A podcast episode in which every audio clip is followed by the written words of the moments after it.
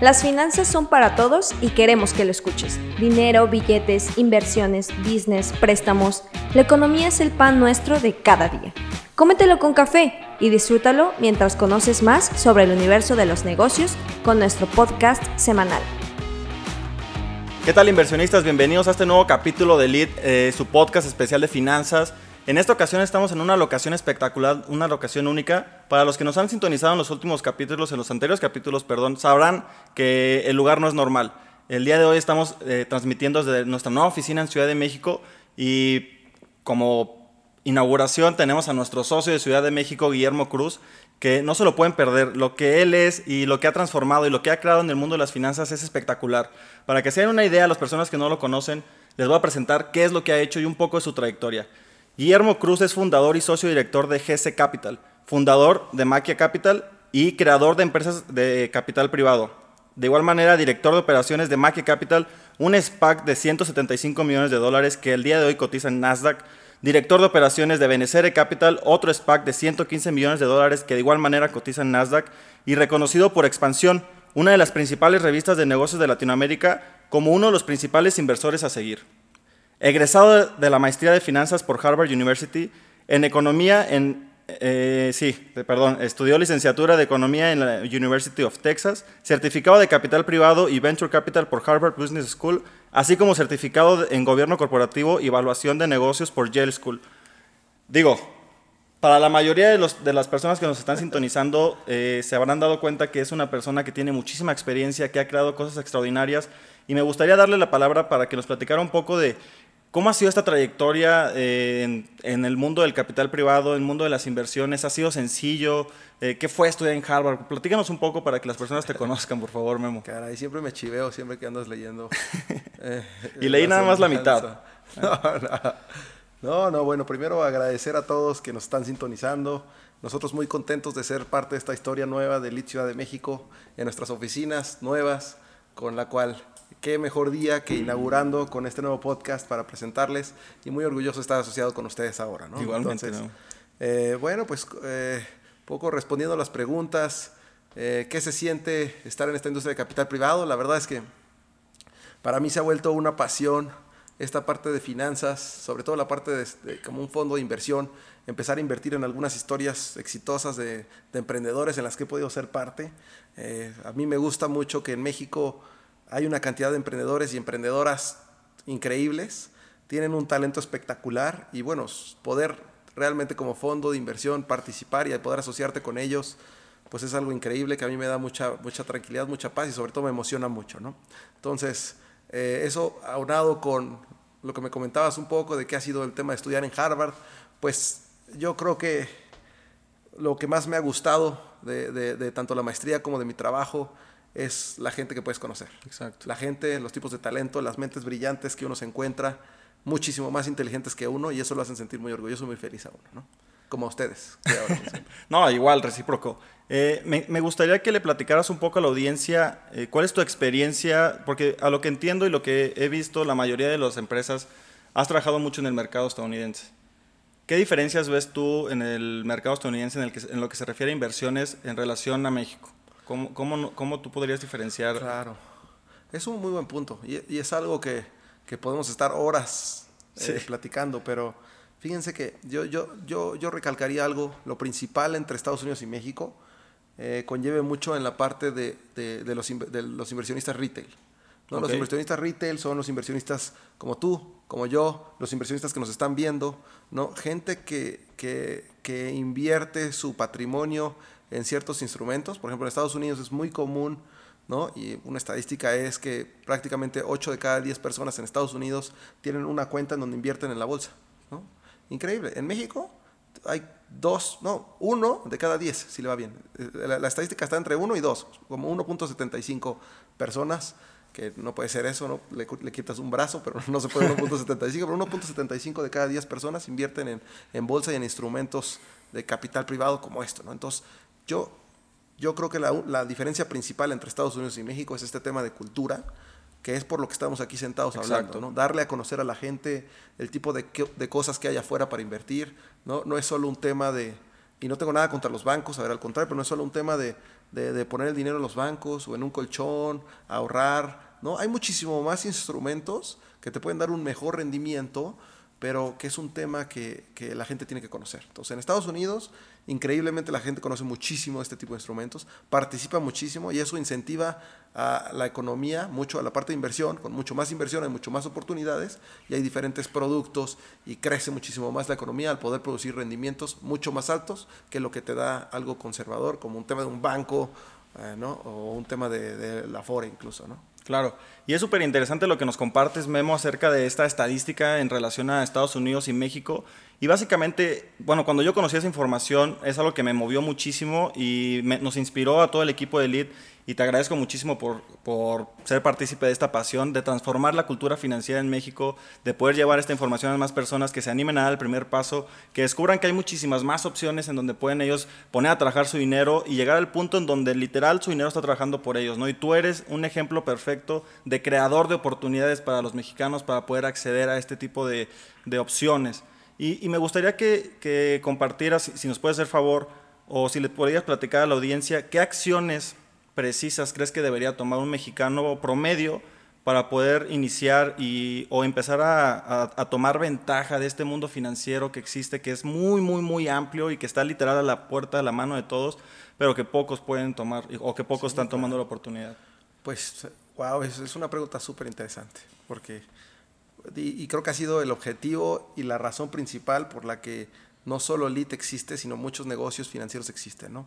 Eh, yo, yo, yo diría, pues lo primero es, lo primero es poder salir de esa zona de confort, de decir, bueno, pues eh, ahorro en, en, en, en, un tema que, que yo sé que no voy a tomar nada de riesgo, pero me va a dar poquito rendimiento y ahí va a estar el dinero. ¿no?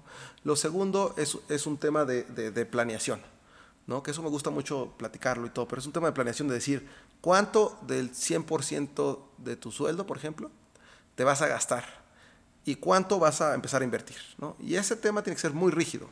La, las personas que no, no tienen disciplina, y a, y a, todos nos pasa, ¿no? a todos nos pasa, claro. que no tenemos disciplina y nos gastamos todo porque no tenemos una planeación y ciertos objetivos de decir, esto lo voy a guardar y esto lo voy a ahorrar y me lo gasto todo porque en el día a día hay gastos cotidianos y a uno le gana la pasión y la emoción, pero si uno tiene una planeación específica de decir, y esa sería un poquito mi, mi, respuesta a tu pregunta, es, yo creo que primero hay que desarrollar una organización, una planeación, una estructura de decir, a ver, esto es lo que me tengo que gastar y hasta ahí, el resto lo voy a ahorrar.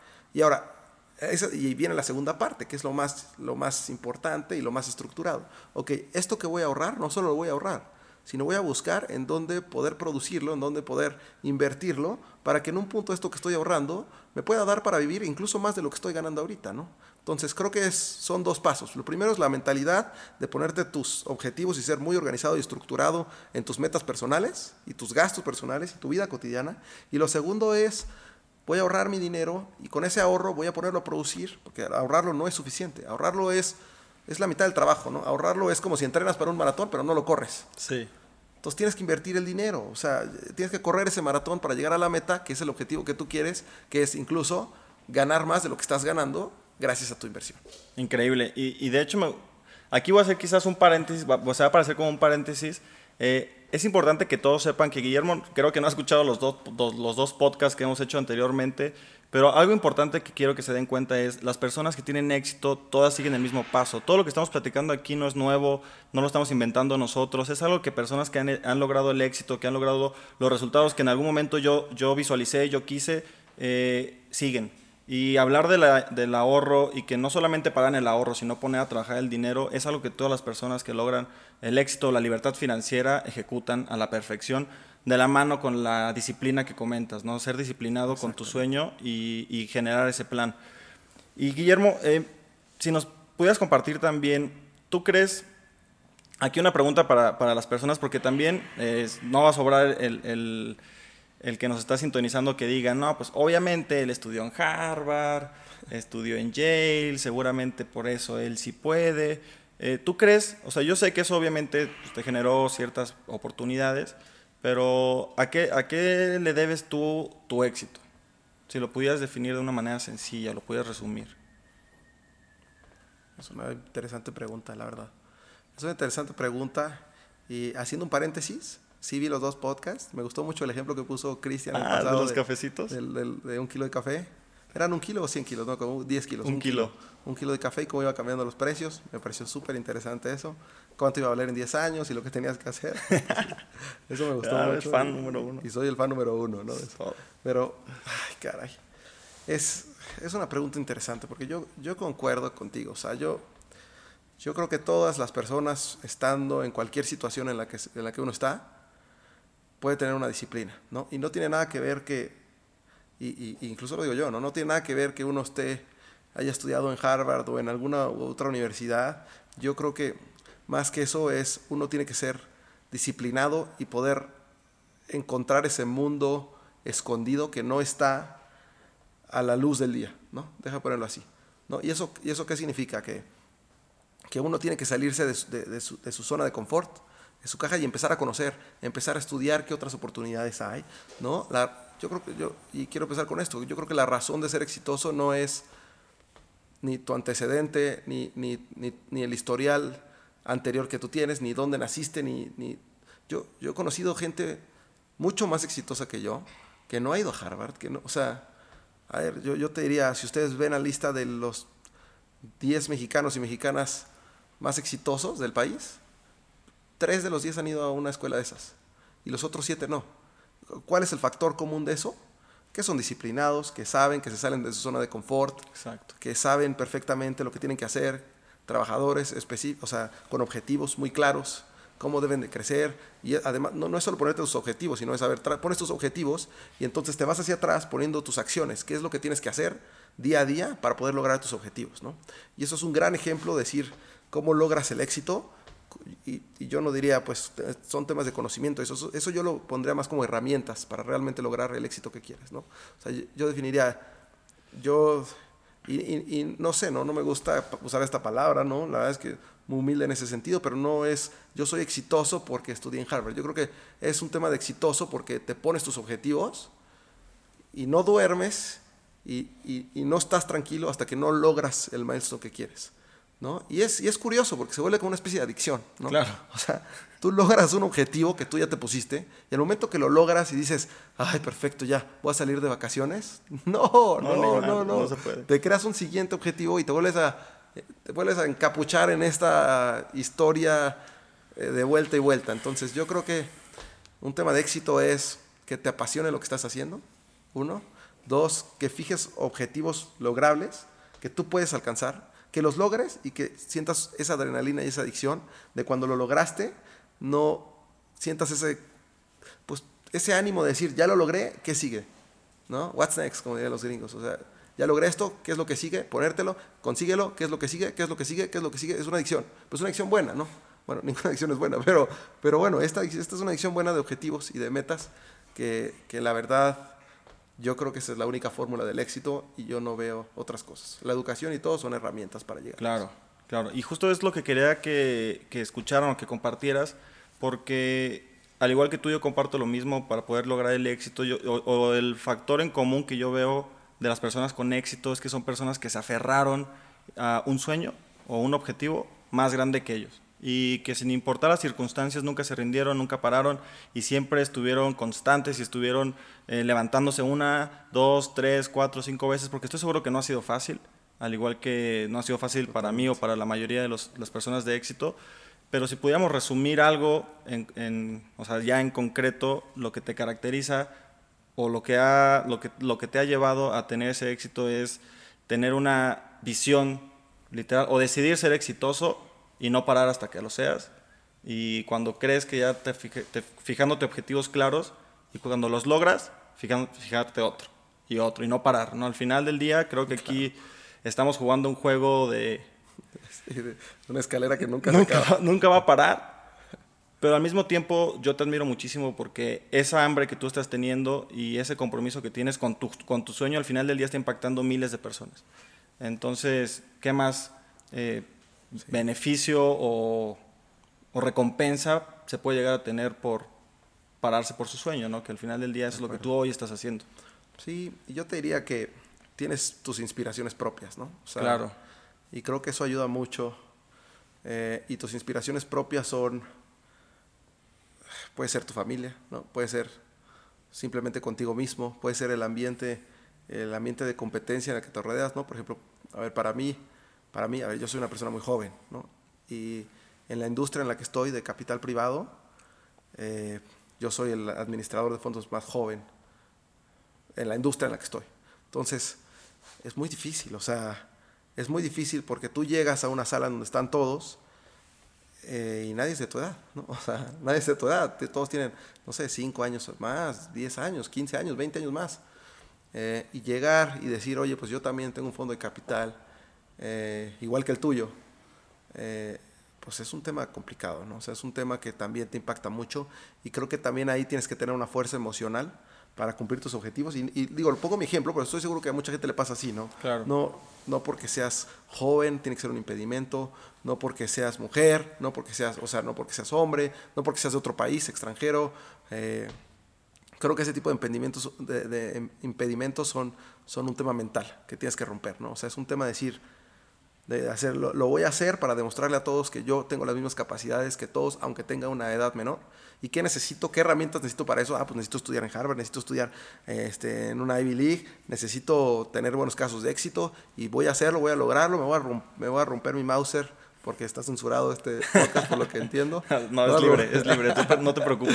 Me voy a romper mi Mauser para poder lograr lo que tengo que lograr para demostrar que tengo que estar a la altura con estos gallos que son top de la industria. Entonces, eso mucho es la inspiración. Otro tema puede ser un tema de la familia, decir, a ver, tengo que salir adelante para que para que yo pueda proveerle a mi familia eh, pues lo que quiero al final, ¿no? Y te empiezas a hacer estas, estos temas inspiracionales de decir, tengo que hacerlo no, por mí, no conmigo mismo, no por mí, no por sentirme bien conmigo, sino porque tengo que darle eso a mi familia, demostrarle a la gente que soy capaz de eso, y al final eso te va a sentir bien contigo mismo, porque pues, ¿Qué es lo que más quieres en el mundo? Tu familia. ¿Qué es lo que más quieres en el mundo? Pues a ti mismo, que te sientas bien, que te seas exitoso, que te sientas bien contigo mismo.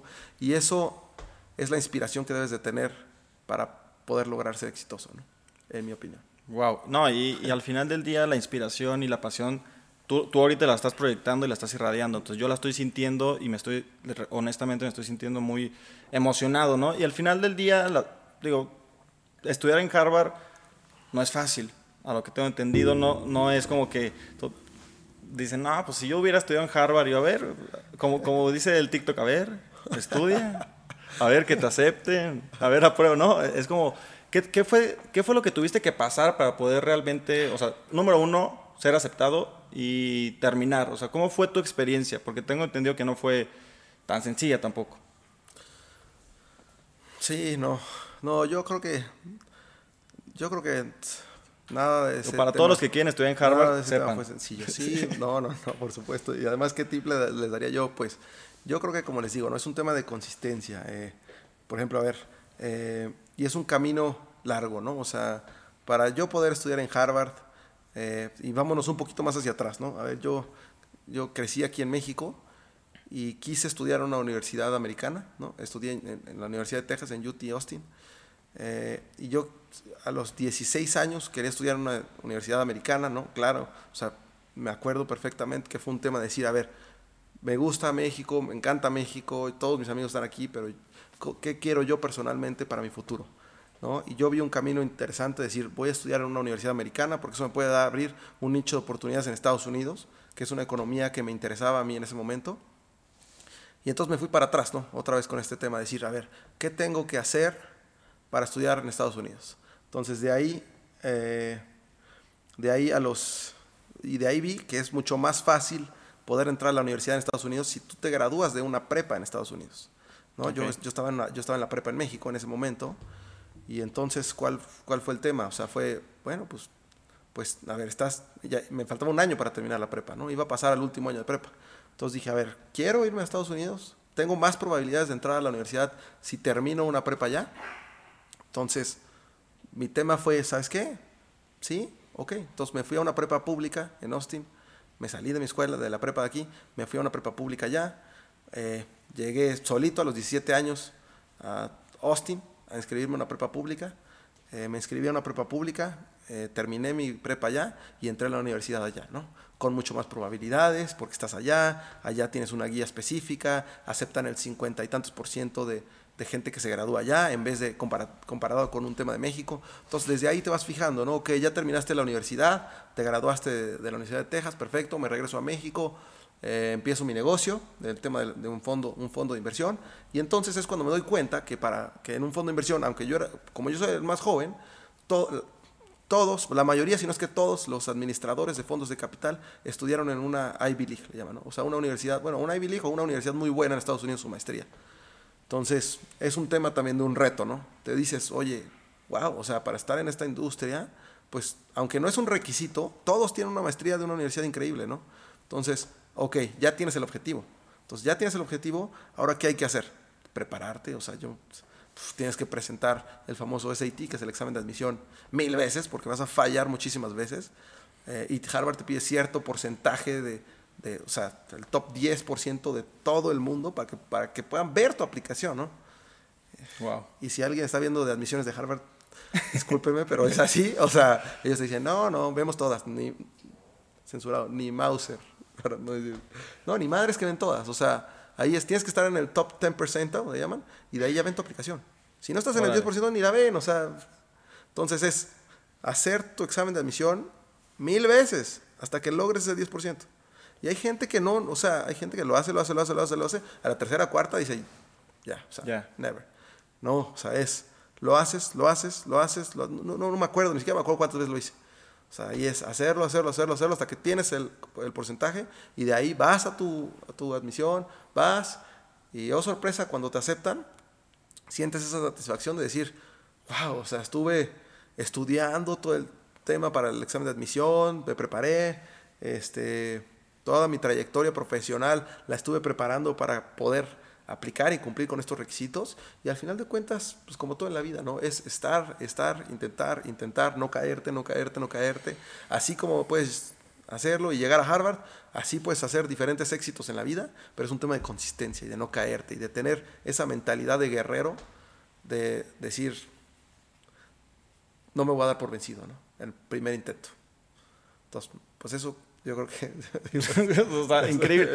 al, final, al final del día es justamente lo que estamos platicando, ¿no? Es, es tener la decisión clara de que tú vas a ganar, sin importar qué, y si va a ser depende de ti porque muchas veces dejamos que nuestros sueños los decían terceros, ¿no? ya sean nuestros papás, ya sea el gobierno, la maestra que dijo que tú no podías, el instructor que dijo que eras malo, los que seleccionan a los, los que van a ingresar en Harvard, que no tú, no, tú no eres suficiente, no estás dentro del 10. Muchas veces dejamos que terceros decidan por nosotros, decidan nuestro futuro, decidan nuestros sueños. Y yo creo que cuando se toma control, cuando tomas control de ti, de tus decisiones y de tus acciones, todo empieza a conspirar a tu favor, tarde o temprano, ¿no? tú estabas claro, a lo que yo veo, lo veo en tus ojos, tú estabas claro de que ibas a estar ahí. ¿Por qué? Porque sí. Porque era un escalón que tú tenías como objetivo para poder lograr otro más grande que hoy ya lo estás logrando, hoy ya lo estás viviendo. Y me gustaría que pasáramos un poco a ese tema de cómo es eh, hoy en día eh, ser operador de fondos de capital, ¿no? ¿Cómo es en México ser operador de fondos de capital? Y si se lo pudieras explicar, o sea, si pudieras explicar qué es un fondo de capital a tu abuelita, eh, ¿cómo lo harías para que lo entienda? Sí, va, perfecto. Bueno, antes de contestarte esa pregunta, eh, quiero complementar eso último que dijiste, ¿no? De decir, este, es un tema de, y fíjate, a mí se me quedó una, una frase muy grabada que dice, que, que me identifico muchísimo con ella, y, y la verdad es que Incluso he preparado para hacerme ya un tatuaje con ella y todo. se me quedó tan grabada de verdad que dije, wow, me la voy a tatuar así, ¿no? Y, y, la frase dice, me confundieron con un loco cuando era un soñador. Entonces, es increíble. O sea, tú estás, tú dices, quiero estudiar en Harvard, quiero tener un fondo de inversión a los 17 años, 18 años.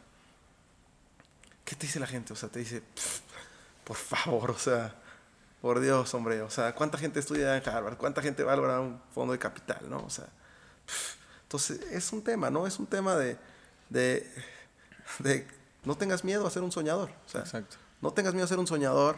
La gente te va a decir, estás loco, no lo vas a poder hacer. ¿Cuánta gente logra lo que tú quieres hacer?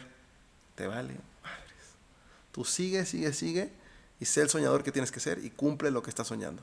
Eso sí, estás soñando algo, sí, aterrízalo y lógralo, ¿no? Con tus objetivos. Entonces, esa, esa frase se me quedó muy grabada ¿no? La escuché varias veces. No te digo dónde la escuché porque te vas a reír, te la cuento después de esto. al ratito, al ratito después del pero, podcast. pero lo entiendo, digo, al final nadie va a creer en tu sueño hasta que lo hagas realidad. Exacto. Si supieras que tu abuelita está conectada escuchándote y nunca ha sabido qué hace Memo, ¿cómo le explicarías qué es un fondo de capital? Perfecto, ok, sale. Ahí va, entonces. Eh, un fondo de capital. Entonces, eh, muchos lo escuchan. Un fondo de capital, véanlo así, ¿no? Un fondo de capital es una, una empresa, una compañía que tiene recursos de diferentes inversionistas y lo que este fondo de capital, a comparación de un fondo de inversión que hay en un banco, un fondo de inversión que hay en un banco, normalmente lo invierte en, en, en acciones de la bolsa o en, o en, o en bonos o en deuda que da la misma, el mismo banco hacia otras gentes, ¿no? Un fondo de inversión privado, un fondo de capital, a comparación de esos fondos de inversión, el fondo de capital usa los recursos de los inversionistas que capta para invertirlos en empresas privadas. ¿Qué quiere decir? Eduardo tiene una compañía, eh, tiene una compañía muy interesante eh, que se llama Lit Emprendimientos. Entonces tiene una compañía muy interesante de Lit Emprendimientos que produce televisiones. ¿no? Eh, y, entonces Eduardo está creciendo, es un emprendedor que está creciendo, eh, tiene buen track record, tiene buena historia, quiere crecer su negocio de, de televisiones para poder crecer de una manera in interesante en todo México y, y, necesita dinero para eso. Entonces necesita dinero, pero no quiere ir al banco a pedir dinero porque no quiere préstamo, porque no le dan un préstamo al ser una empresa tan joven, al ser una empresa que está empezando. Entonces, ¿cuál es la otra alternativa para eso? ¿De dónde consigue el dinero? Bueno, de fondos de capital, okay. de fondos de inversión. Son empresas que lo que hacen es dar el recurso a cambio de una participación, ¿no? Entonces yo le digo a Eduardo, oye Eduardo, está padrísimo tu negocio de teles, me gusta mucho lo que estás haciendo, quiero que nos asociemos para crecer. Entonces, oye Eduardo, ¿cuánto necesitas? No, pues yo necesito 5 o 10 millones de pesos para poder crecer de una manera interesante. Ah, perfecto, Eduardo, excelente. Bueno, yo te doy esos 5 millones de pesos, ¿cuánto vale tu negocio? Entonces, lo que hacen es, hacen una evaluación de cuánto vale el negocio y el negocio vale 20. Y si yo te doy, no sé, eh, 2, entonces a mí me dan el, el 10% de la empresa de Eduardo. Okay. A, a, a, cambio del dinero que yo le doy. Entonces, así pasa el fondo de inversión normalmente y un fondo de capital participa entre 10 a 15 compañías porque tiene el dinero que tiene, lo reparte en diferentes compañías y las compañías que tiene van creciendo y al momento de que crecen 3, 4, 5 años después, las, claro, la compramos en 10 y ahora valen 50 y se vende la participación a otro fondo o al mismo empresario o empresaria. Eso es un fondo de capital. Súper bien. Ahorita lo, estoy esperando el mensaje de tu abuelita a ver si entendió. Pero Estoy seguro que sí. se quedó bastante claro. Digo, al final del día, eh, ¿qué, ¿qué, papel o, o qué, qué, papel, si qué papel crees que juegan los fondos de capital en la economía? Vaya, vamos a hablar internacional y después venimos a México, ¿no? ¿Qué, qué papel crees que juegan? O sea, ¿cómo impactan sí. en la economía estos fondos de capital? Sí, muchísimo. O sea, yo, yo diría, eh, son, son un intermediario financiero, que así le llaman un poco, ¿no? Eh, súper importante, ¿no? O sea, inicialmente y en diferentes etapas, ¿no? Está la etapa de emprendedores y emprendedoras que están empezando el negocio. Yo te puedo decir, el 80% de esas personas se financian de ciertos recursos de capital, uh -huh. ya sea o de un fondo de inversión o de su familia y sus amigos, un famoso family and friends. O sea, al final de cuentas, los bancos te prestan una vez que tienes dos años de historial. Pero ¿qué haces en esos dos años para crecer? ¿De dónde sacas el dinero?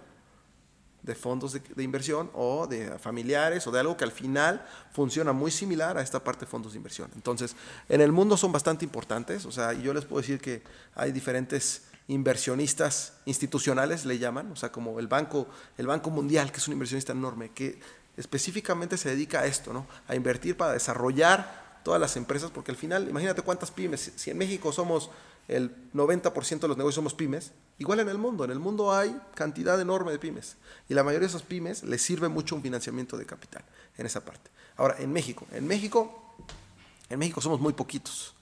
En México somos 101 fondos de capital. En todo México. En todo México. En Estados Unidos son 4 mil y tantos. Wow. En Brasil son 2 mil y cachito. ¿no? Y en México son 101. ¿Qué? 101 administradores ahorita, 101, wow. 101 administradores como yo, tenemos un fondo de capital activo ahorita en este momento. Entonces, solo hay 101 opciones. O sea, literal, es un grupo de WhatsApp. o sea, entonces, ¿aquí qué pasa? Aquí lo que hay que hacer es impulsar este desarrollo de que misma gente quiera empezar este negocio de fondos de inversión, que los inversionistas conozcan y quieran participar en ello, porque al final los inversionistas son los que los que al momento de entrar en este tipo de vehículos puede haber mucho más y puede hacerse más grandes. Y entonces, una vez que fondeas un fondo de inversión, entonces empiezas a, fondear estas pymes, empiezan a desarrollar, estas pymes crecen, generan más empleo, generan muchos más empleo, generan más economía, la gente tiene para gastar y así es una bolita. ¿Y en dónde está la semillita? En una inyección de fondo de capital. Increíble. Oye, y comentas que es, es, muy, o sea, el inversionista juega un papel muy, muy, muy importante en este, pues en este ciclo que acabas de comentar, ¿no? ¿Qué acciones o, o qué le recomendarías o cómo una persona podría iniciar en este mundo del capital privado, ¿no? ¿Cómo podría formar parte? ¿Algún alguien que nos esté viendo en este momento que diga, no sabes qué, a mí me interesa muchísimo porque ese es el vehículo que yo estoy buscando, por el múltiplo de, que, del que habló Memo que puede convertirse en mi capital, porque me encanta por, eh, involucrarme en el crecimiento de, mi país, en el crecimiento de la economía que me rodea, eh, pero no sé cómo, o sea, cómo me acerco o cómo, cómo puedo formar parte de este, este ciclo. Eso está increíble, eso, eso está increíble. Y, yo les diría, a ver, eh, hay, hay, hay, una asociación que ha hecho un muy buen trabajo que se llama la MEXCAP, Asociación Mexicana de Capital Privado. Lo primero es, ahí viene mucha información general de qué hacen los fondos, cuántos fondos somos en México. Ahí estamos todos inscritos en esa parte, ¿no? Entonces, la Asociación Mexicana de Capital Privado ha hecho una gran función en ese sentido, en la parte de poder informarte, ¿no? Ahora, la segunda parte es encontrar a, a un colocador, como Lead, por ejemplo, que tiene ese contacto con los fondos y puede, puede administrar el dinero de los inversionistas de manera inteligente en decir qué proporción mando a este fondo, qué proporción en esta otra inversión, qué proporción mando a esta otro, otra inversión de capital. Entonces, un administrador de inversiones como LEAD, para mí, en lo personal, y no, no es por, por, estar sentado acá, o sea que por supuesto que sí, pero un administrador de inversiones es para mí la manera más inteligente de que alguien invierta, alguien que no se dedica a esto. Sí. ¿Por qué? Porque, pues, zapatero a sus zapatos, ¿no? O sea, yo no me voy a poner a hacer televisiones, porque yo no sé hacer televisiones. Sin embargo, alguien, algún, algún fabricante de televisiones, yo le digo, oye, eh, adelante, haz mi televisión que yo quiero y te va a ser la mejor. Lo mismo con un administrador de inversiones, ¿no? También, un administrador de inversiones se dedica a esto. Entonces, él sabe muy bien diversificar y ya reconoce a qué tipo de fondos son los que tienen el mejor rendimiento y el mejor track record. Súper bien, increíble. De hecho, eh, muchísimas gracias, Memo. Inversionista, pues creo que por, esta ocasión ya fue bastante información. Como dijo Memo, aquí nos podemos quedar horas platicando. El tema es muchísimo, muy amplio.